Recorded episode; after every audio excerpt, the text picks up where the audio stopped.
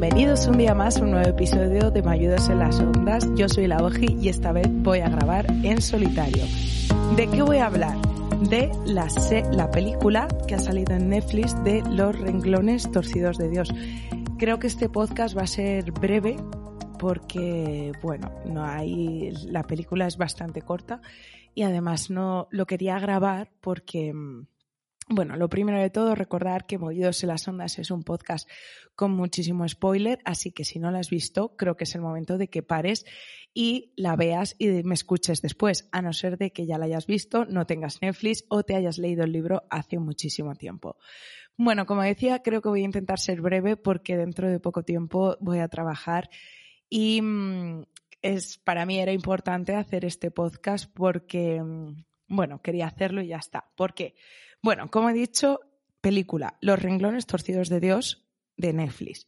Pero, ¿por qué a mí me gustó mucho? Bueno, pues esto es un libro también, ¿vale? De Torcuato Luca de Tena. Y es verdad que este libro, no sé si me lo recomendaron mis padres hace muchísimos años, ya lo típico de sí, sí, bueno, ya me lo leeré porque sin tener el libro nunca en mis manos, como bueno, suena un poco Dios, pues dices religión, mm, no es un libro para mí, pero resulta que trata sobre la salud mental y precisamente estas personas que se alejarían de la salud mental propiamente dicha serían estos renglones torcidos de Dios. esto es por lo que el título se titula, tiene este título, ¿no? La, el libro, la película y todo. Entonces, bueno, voy a comentar bueno, el libro me lo leí hace muchísimo tiempo en la playa y era lo típico de no podía dejar de leer porque hay una protagonista y todo el rato te hace dudar, hace dudar a los médicos y hasta el final, tú no sabes, hasta yo dudaba de, ay, sí, sí, ah, no, no, ah, sí, sí. Y eso fue lo que me gustó mucho, me enganchó muchísimo y de hecho es un libro que yo en, dejo en consulta a muchos pacientes, no por nada en concreto, sino porque es una novela y hay veces, pues, en estos momentos que uno no sabe qué hacer, hay veces que estar entretenido o a lo mejor leyendo algo y además como es un libro que engancha a nivel narrativo, no a nivel nada más, ¿vale? O sea, no es un libro de autoayuda ni mucho menos, sino que es un libro que yo recomiendo por si alguien no se lo ha leído. El libro está mil veces mejor que la película. De hecho, el libro resuelve. No me acuerdo bien porque me lo leí hace muchísimos años.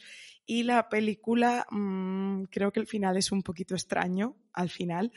Sí que cumple bastante bien casi todo. Y, mmm, pero bueno, creo que el libro es infinitamente mejor, sin duda. ¿De qué trata? Bueno, pues resulta que nuestra protagonista, que se llama Alice Good, que es una mujer de la alta sociedad con muchísimo dinero, súper inteligente y extremadamente elegante, entra en un sanatorio, ¿vale? El psiquiátrico típico de antes, que se llama Nuestra Señora de la Fuentecilla, ¿vale? Entonces, en principio, ella puede ingresar porque tiene un documento donde su marido autorizaba el internamiento. Esto es un poco lo de siempre, ¿vale? O sea, tenemos que tener en cuenta, creo que, mm, ahora no sé si me acuerdo si lo tenía por aquí, pero el libro es antiguo, entonces, como siempre, hay que tener en cuenta el contexto. Creo que es 1979, ¿vale? Entonces, hay que tener siempre en cuenta el contexto. Entonces, en estos sentidos, la digamos, la mujer no era plenamente libre, sino el marido era superior, por eso la firma vale muchísimo más, ¿vale? Entonces, bueno, eh, ella ingresa con la firma del marido, con este que autoriza el internamiento y eh, con una carta de, digamos, el médico de cabecera. Entonces, Alice Gould o Alicia, ¿vale? Alicia Almenara, que es el apellido de, del marido, ¿no? Primero, antes de, entrar, tiene la primera entrevista, digamos, como de contacto para el ingreso, puramente dicho, y se lo hace un, un psiquiatra. Entonces, ella le, él le hace algunas preguntas, ¿no? Entonces, en principio, ella dice que mm, una de las cosas que pone en la carta que ella entrega es como que ha intentado Alice Gould Alicia, vaya, ha intentado envenenar dos veces al marido y este es el motivo por el que se ingresa. Entonces ella explica, contestando preguntas, que ella lo que ha hecho es ciencias químicas, y, pero que en realidad es detective de investigación, ¿vale? Y pregunta por el doctor Alvar, Alvar perdón, con el que supuestamente se ha estado carteando todo el rato ella dice que tiene una relación buena con el marido dentro de los límites de, lo normal o, lo esperable con algún rocecillo particular, pero siempre fiel, ¿no? Y entonces aquí es donde el primer psiquiatra le viene a explicar de, bueno, mmm, porque ha intentado envenenar a su marido, sería muy fácil usted que ha estudiado química. Y ella, que es muy inteligente, le viene a decir que no, que esto es como si él, que es psiquiatra, que es médico, que si le dijeran que tiene que operar del corazón o algo así, que si operaría, el hombre dice que no, y ahí dice, bueno, pues esto es lo mismo, yo estudié ciencias químicas, pero no me dedico a eso. Entonces, bueno, em, cuando se ve además muy bien cómo es un ingreso en un sanatorio, un psiquiátrico de esta época, porque la verdad es que eran bastante complejos, siempre, como digo, teniendo en cuenta el contexto. Y entonces después, con una otra psiquiatra, la acompaña en lo que van siendo los siguientes pasos del ingreso, que son bastante humillantes. O sea, nosotros como audiencia podemos perfectamente ponernos en la piel de esta mujer. Y esto es lo de siempre, ¿no? Creo que quizás si fuera más desaliñada diríamos, ah, sí, sí, claro cómo son los prejuicios, pero como ella es tan elegante, por ejemplo, el primer paso, cómo ella tiene que dejar todos los objetos personales, todo, todo, todo, porque ya entra así como con unas maletas, con todo, tiene que dejar absolutamente todo, despojarse de todo, incluidos sus libros. Después, eh, en este momento, ella le dice como a la psiquiatra, no me puedo llevar ningún libro, pero ni uno solo, venga, por favor, ¿no? Y entonces la psiquiatra, un poco que yo creo que representa el papel que todos eh, lo que pensamos en este momento, en plan, jolín, es un libro, déjaselo a la pobre mujer, ¿no? Entonces le permite pasar un libro y ella elige el de síndromes y modalidades de la paranoia, curiosamente.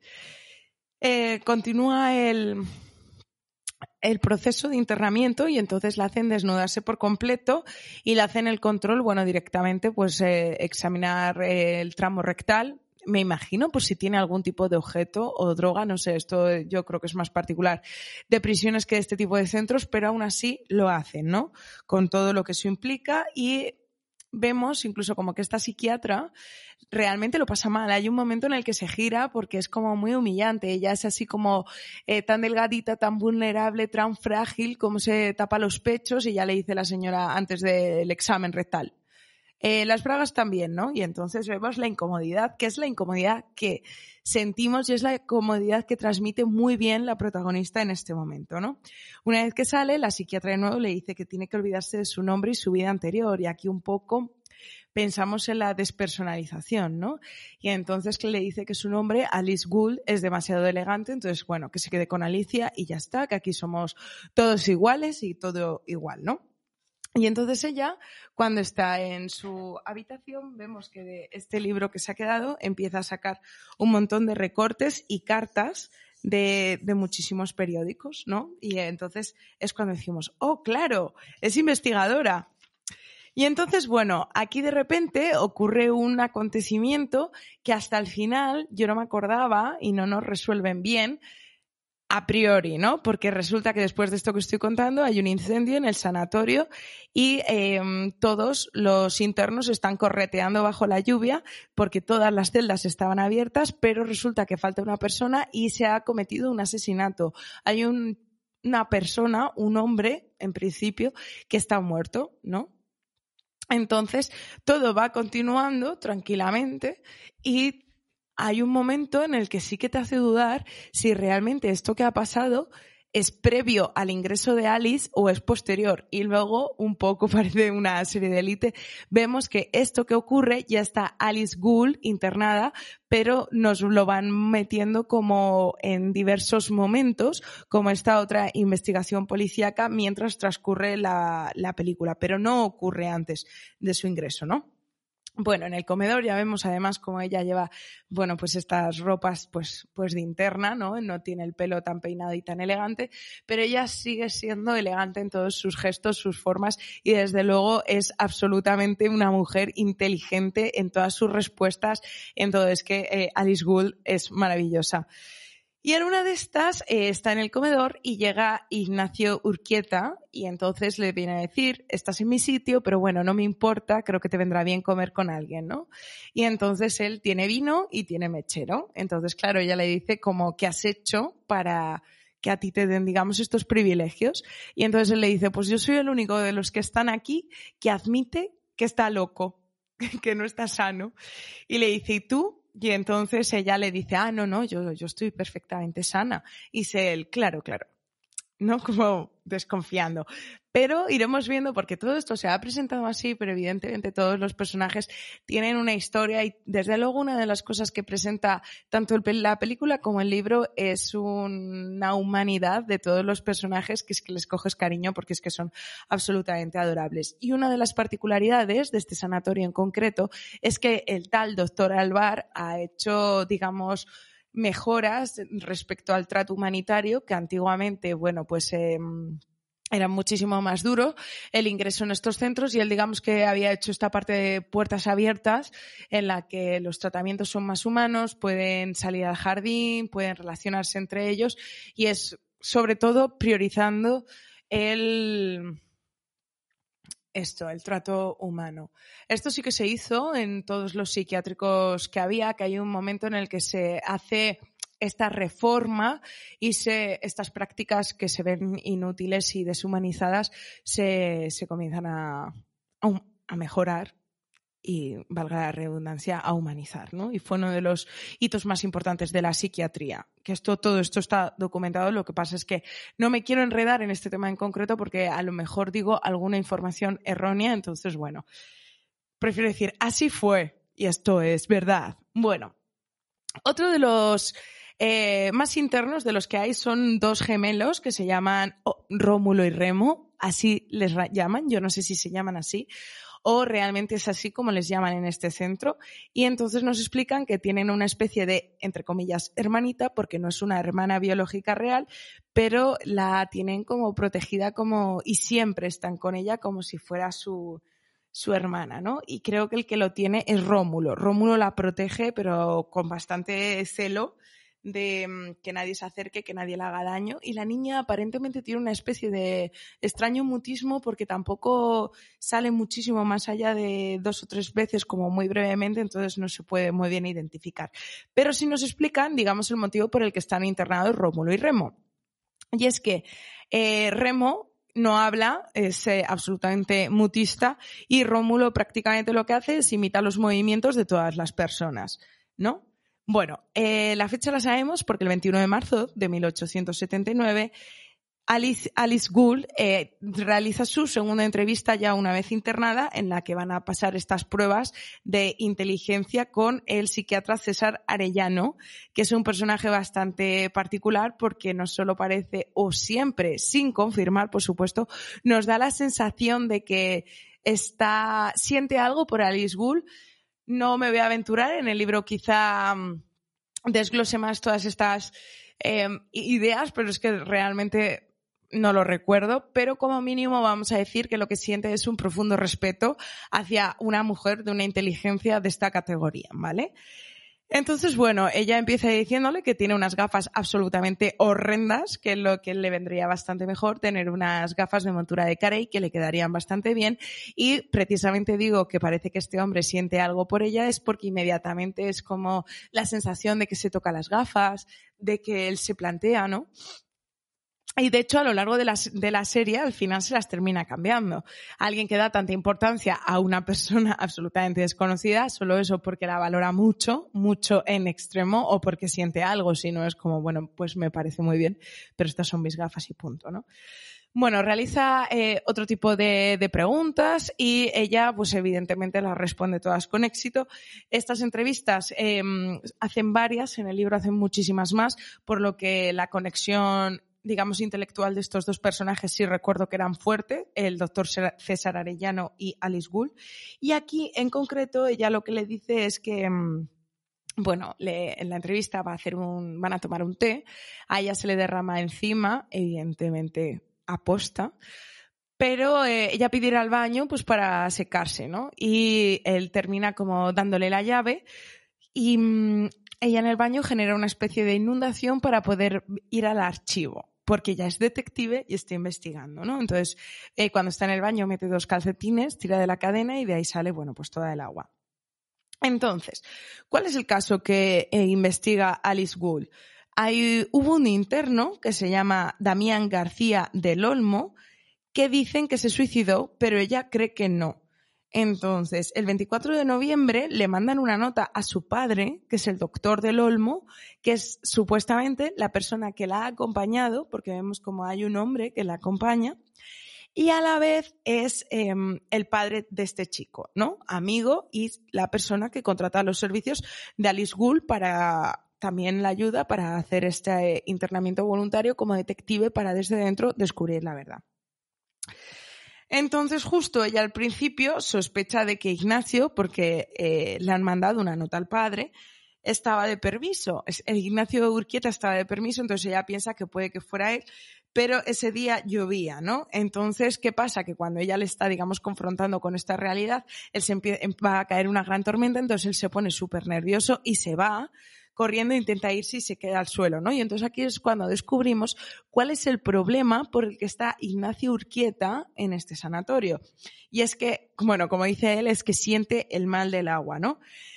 Y la realidad es que tiene un miedo irracional al agua, hidrofobia parece como muy sorprendente porque además, eh, como siempre decimos, es, hay una representación muy visual cuando tenemos este contenido audiovisual distinto a cuando está en otro tipo de formato, pero vemos cómo se le salen como ampollas, como si tuviera alergia, como si fuera como corrosivo el agua para él, ¿no? Y esto quizá, no sé si lleva a un extremo tan potente, pero sí que es posible, ¿no? O sea, puede parecer como si, bueno, claro, te puede dar miedo el agua, lo entendemos a todo el mundo, que nadie se, que un miedo al agua se vaya al mar a, hacerse unos largos, pero lo que parece evidentemente sorprendente es estas erupciones y esta, en la piel, esta reacción tan, tan bestia. Pero, Considero que evidentemente es posible porque es un miedo tan irracional que su, hay tal estado de tensión que su cuerpo lo ve como una amenaza y entonces sí que ocurre esto, ¿no? Entonces, bueno, continuamos. Em, Alicia nos va seguir dando pistas en las que finge una paranoia para poder investigar el crimen y poder ser ingresada. Y entonces ella preguntando, ya cuando descubre que Ignacio Urquieta no ha podido ser, ella va haciendo pues eh, sus preguntas, sus dos, tres preguntas, porque es que la película, como, como digo, no, no da tiempo muchísimo más. Y entonces em, resulta que este chico, el que ella investiga, Damián García del Olmo, se peleaba con Luis Ojeda, alias el Nomo, o así es como le llaman, que es una persona, bueno, pues que tiene enanismo, ¿no? Entonces, el problema es que cuando ella va a hablar, bueno, además ocurre una situación, ella va investigando y va haciendo todas estas cosas y hay un momento que Luis Ojeda, alias el gnomo, se mete, digamos, como al bosque. Esto parece los terrenos de Hogwarts. Entonces, ella, que hay ahí un taller maravilloso de terapia ocupacional donde cada uno, bueno, pues hace las manualidades a nivel premium que considera, ella ve que el gnomo sale al jardín, digamos, entonces ella le sigue. Y cuando está llegando ya coge un palo para, por si acaso, y justo vemos además, antes de que pase todo, un momento muy bonito en el que Rómulo la coge de la mano, ella se queda así un poco como... Y entonces él la, hace seguir por un camino y llegan a una especie de... Es que no sé cómo definirlo, ¿no? Es la típica cúpula de hierba, así como... Bueno, muy mono, ¿no? Como con una entradita, cubierto de enredaderas, todo. Y entonces Rómulo le dice, eres nuestra mamá, sabía que no nos ibas a dejar solo, ibas a cuidar de nosotros, ¿no? No te vayas nunca.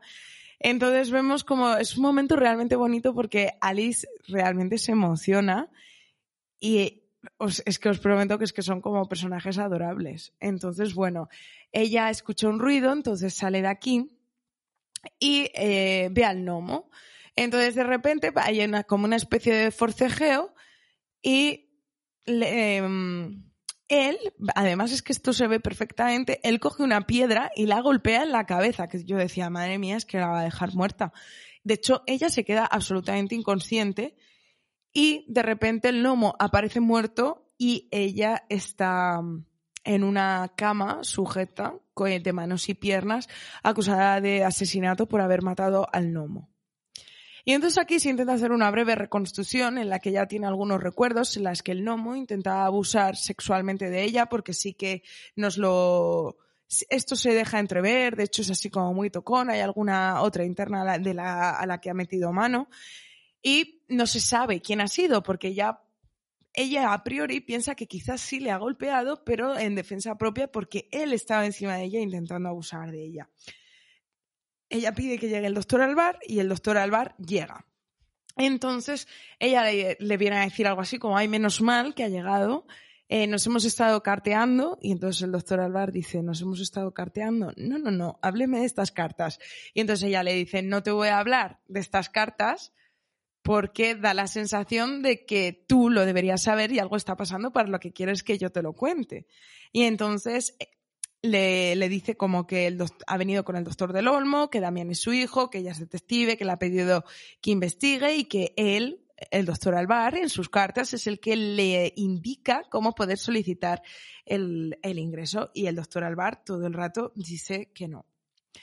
Aquí realmente, eh, os prometo que en el libro es mejor, pero en la serie se pone un punto interesante porque aquí este señor empiezan como a surgir unas dudas potentes, porque claro, ella todo el rato cuando se plantea lo siguiente, que el doctor Alvar niega y que algo esconde, y que realmente esta mujer está en un problema muy grande porque el contexto aquí influye mucho. A ver, aquí hay una cosa que es súper importante siempre y que hay cosas que pueden ser siempre verdad.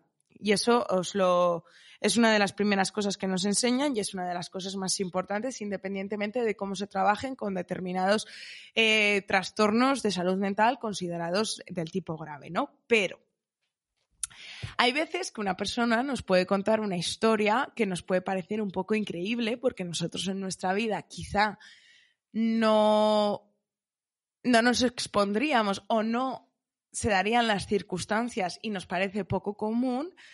Y es muy fácil que todo el mundo, ante esta situación, diga que mm, esa persona X, digamos que está loca, o que tiene un, delirio muy estructurado, ¿no? Por ejemplo, una de las películas también muy buenas en este sentido es la de Una mente maravillosa, donde hay un delirio muy, muy estructurado.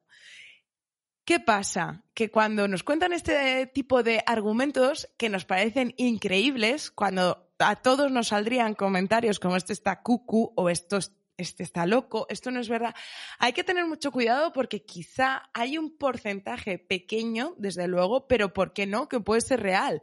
Igual que una vez, yo recuerdo que nos pusieron un caso en la carrera en la que un hombre eh, sentía que tenía el ojo, a ver, todas estas cosas como que creo que son muy complicadas de decir, entonces, ¿por qué? Porque creo que la información yo creo que la ignorancia da la, felicidad, eso siempre. Entonces, yo lo voy a poner aquí como ejemplo, pero que nadie que escuche este podcast se vuelva paranoico, por favor, ¿vale? Entonces, por eso es por lo que digo que da un poco de miedo, ¿no? Bueno, total. Que este, había un hombre que iba al psicólogo diciendo que tenía un ojo ligeramente más grande que el otro y que estaba obsesionadísimo, ¿no? Entonces, aparentemente, era muy leve y respecto a una foto que él le pidió que trajera, era muy similar.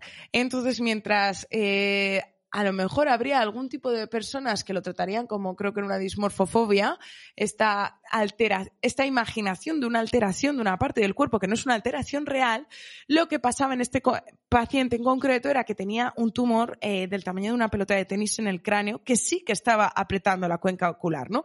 Bueno, esto es uno de los ejemplos. Igual que puede parecer que a lo mejor alguien nos dice, ay, es que me persiguen para unas deudas y me quieren partir las piernas y según qué estratos de la sociedad uno podría pensar, mira, ¿qué me estás contando? Es que te conozco de toda la vida, estás mal y puede que sea verdad.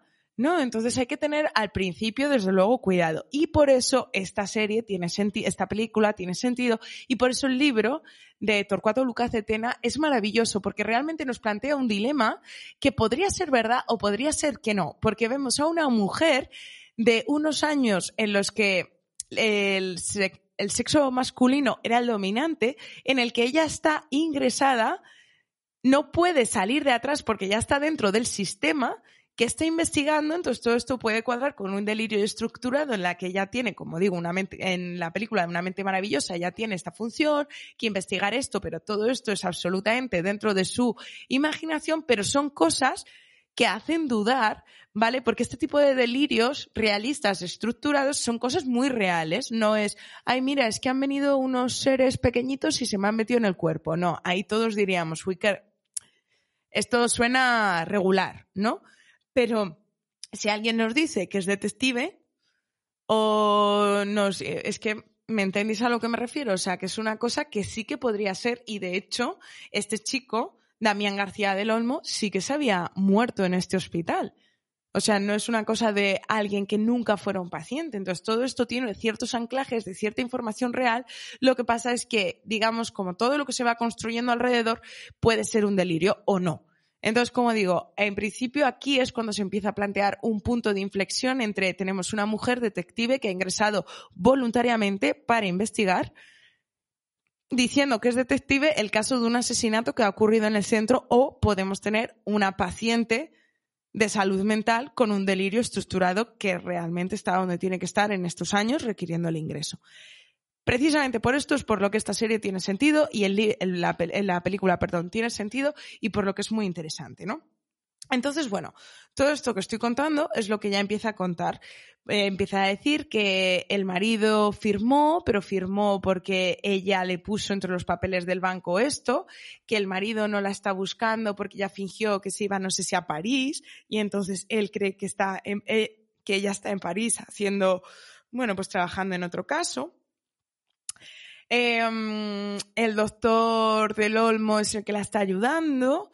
Eh, que el doctor Alvar ha recibido cartas y ella no entiende por qué lo está negando y que el doctor del Olmo sí que está con ella y sí que es el médico de cabecera que la está ayudando con esto. ¿No? Entonces, claro, todo lo que ella está diciendo realmente tiene un sentido. O sea, puede ser, estoy aquí, pero mira, estoy aquí así. O sea, es que mi ingreso se firmó así, ¿no? Entonces, eh, el doctor Alvar está plenamente convencido y es que es realmente es que recomiendo el libro y, o la serie mínimo, es que es súper interesante. El doctor Alvar está convencido de que esta mujer tiene un delirio, que se ha vuelto loca, que la ha intentado envenenar y cuando ha visto que él eh, ha salido de, de ahí, pues ella se ha puesto fatal, sabiéndose de las consecuencias o, algo así viene a decir y que esto va a tener unas consecuencias que quizá eh, sean su ingreso. Entonces ella, para justificar el ingreso en salud mental y no estar en la categoría, digamos, de los locos, que son los que ingresaban en los sanatorios, pues ella, para dar un sentido psicológico y no quebrarse, ella ha generado este delirio estructurado en torno a la idea de que ella no entra como una loca más, sino como una investigadora que tiene una misión que, que conseguir. O sea, es que como digo, esto es súper interesante hay una doctora, Monse, la psiquiatra Monse, que era la que le deja el libro, y César Arellano, que la creen un poco, pero el doctor Alvar y Rupiet, que es el primero que le hizo la entrevista, en la que ella dice, claro, y es que además yo te dije que estaba legalmente secuestrada porque tuve que mentir porque necesitaba el ingreso. Entonces ella perfectamente articula. De hecho, eh, en la carta eh, hay un momento realmente complejo porque este señor, Rupiet, que es el que hace la primera entrevista para el ingreso, recibe una carta y entonces en esta carta pone tenga cuidado con la paciente porque es muy convincente y cuando se la pilla la mentira genera otro argumento, digamos, muy potente, convincente, que justifica el por qué mintió la primera vez y le puede hacer dudar. ¿No?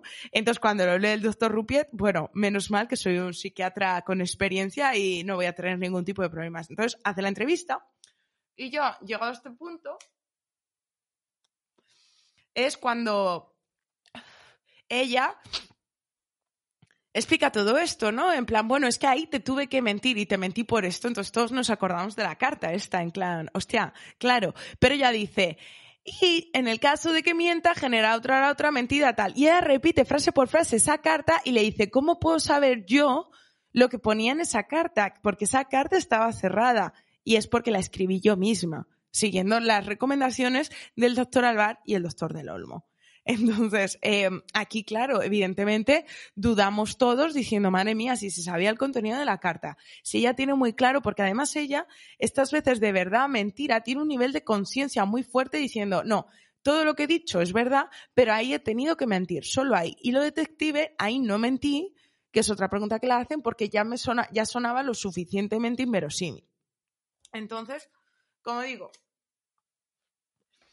el doctor Alvar sigue muy firme y lo que quiere es que la pongan un tratamiento súper fuerte y la metan a la jaula, que es un sitio donde está la gente ya fatal, súper medicada, fatal.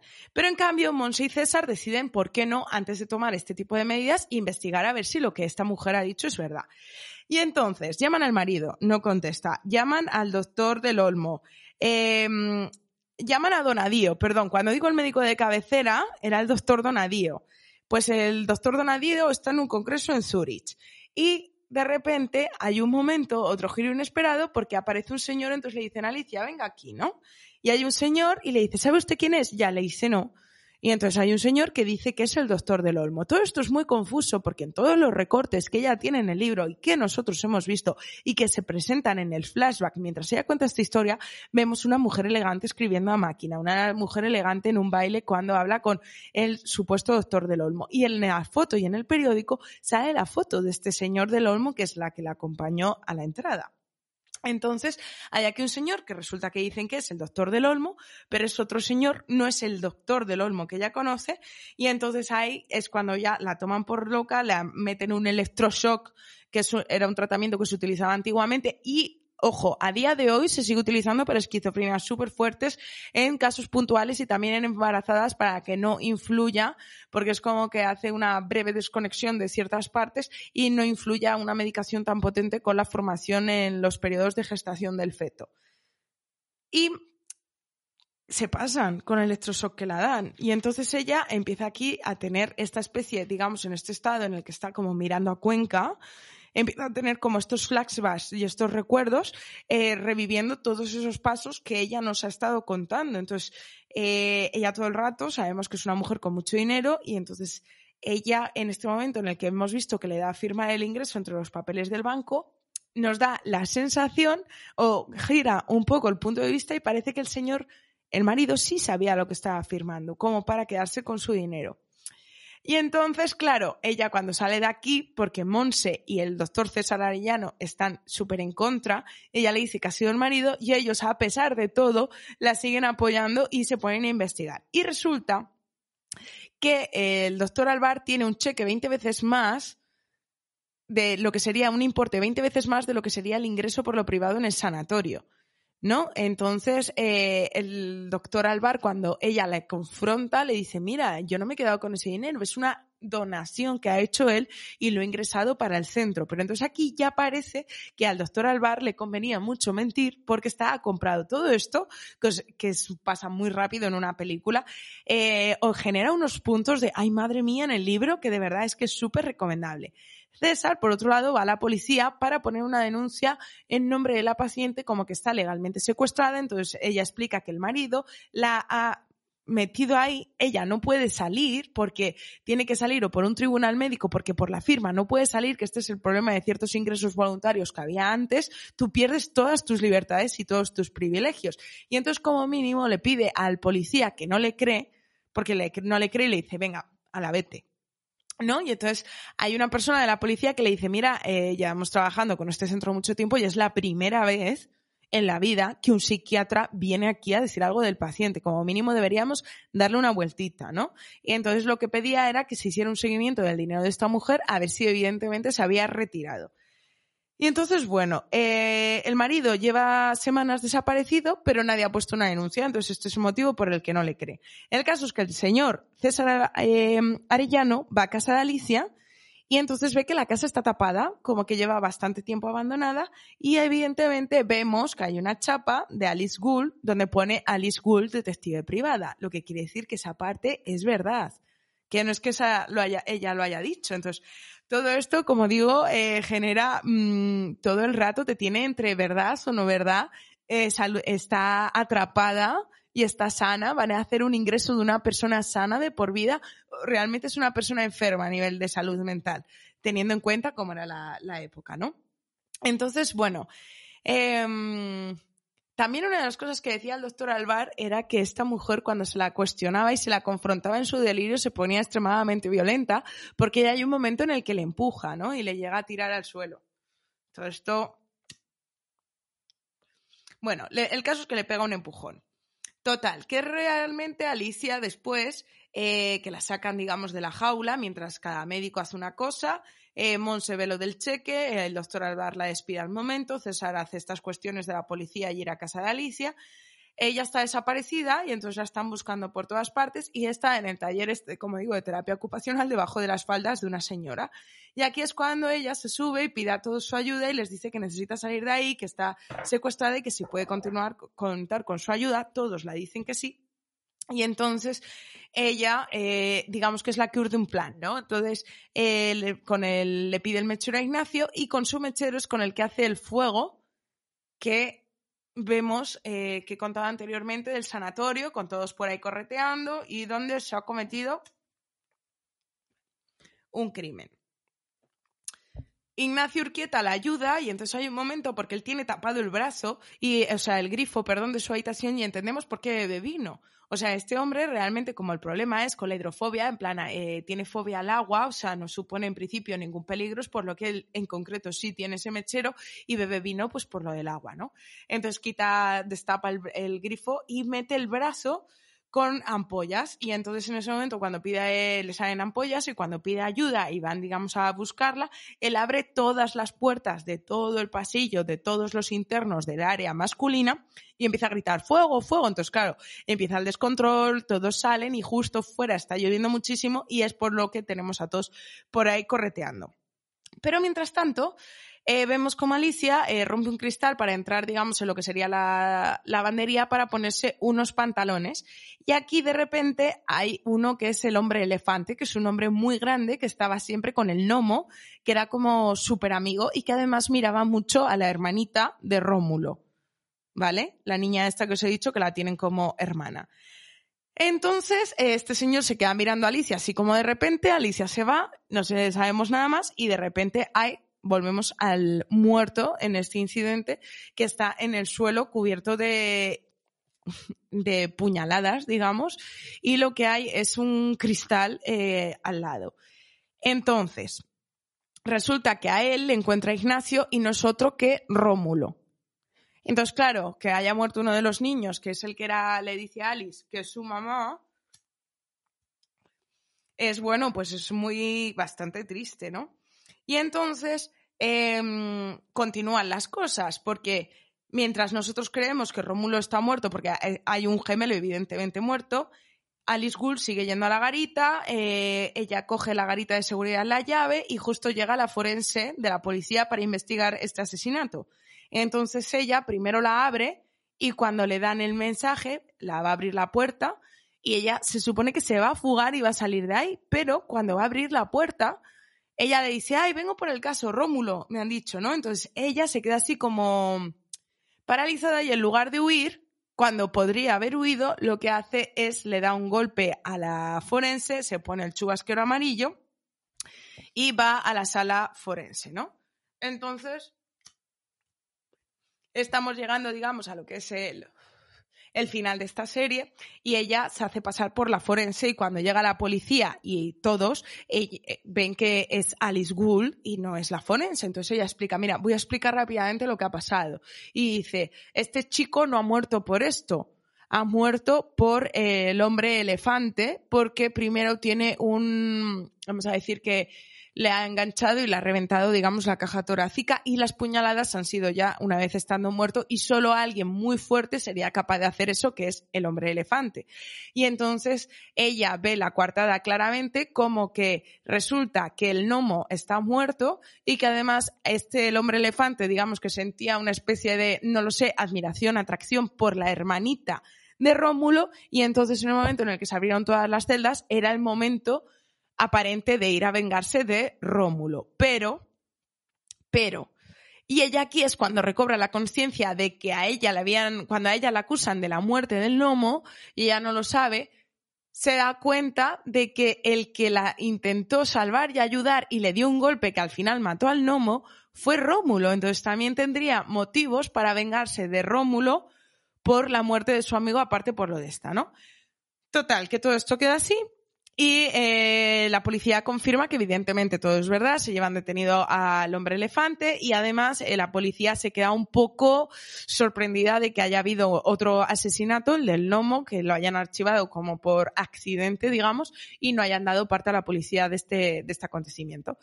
Y ella va a la enfermería y hay otro de los gemelos que se, todos ya llegado a este punto pensamos que es Remo, pero resulta que Rómulo, entonces Rómulo se pone a llorar, le da un abrazo y le dice no te vayas y ella le dice es que este no es mi sitio.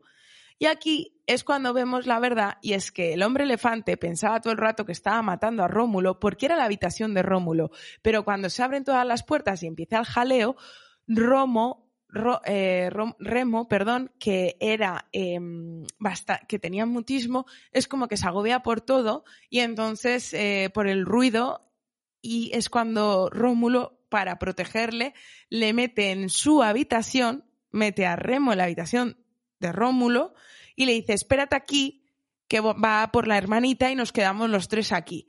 Y en ese momento en el que Rómulo va a buscar a la hermanita y ha dejado a su hermano Remo en su habitación, es cuando llega el hombre elefante y mata a Remo pensando que es Rómulo. ¿Vale?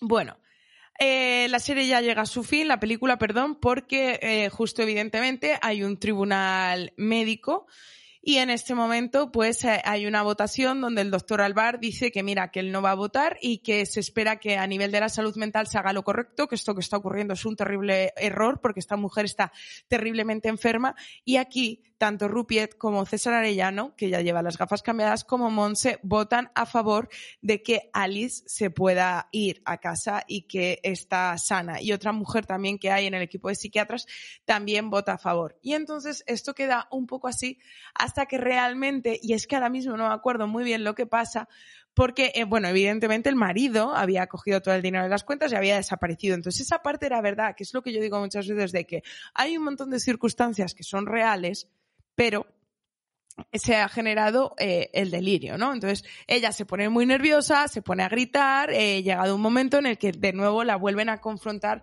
con la realidad y esto y pum, digamos que se termina así. Entonces entendemos, el libro acaba con Alice interna en el en el centro como enferma mental y aquí ya es cuando el final eh, se ve que es enferma mental, lo otro lo dejan como entrever, pero digamos que termina aquí y es cuando no me acuerdo aquí bien si lo que llega es el doctor Donadío, que el doctor Donadío que está de congreso en Zurich, cuando vuelve es cuando llega su telegrama, entonces no lo había leído y en ese momento llega, ¿no?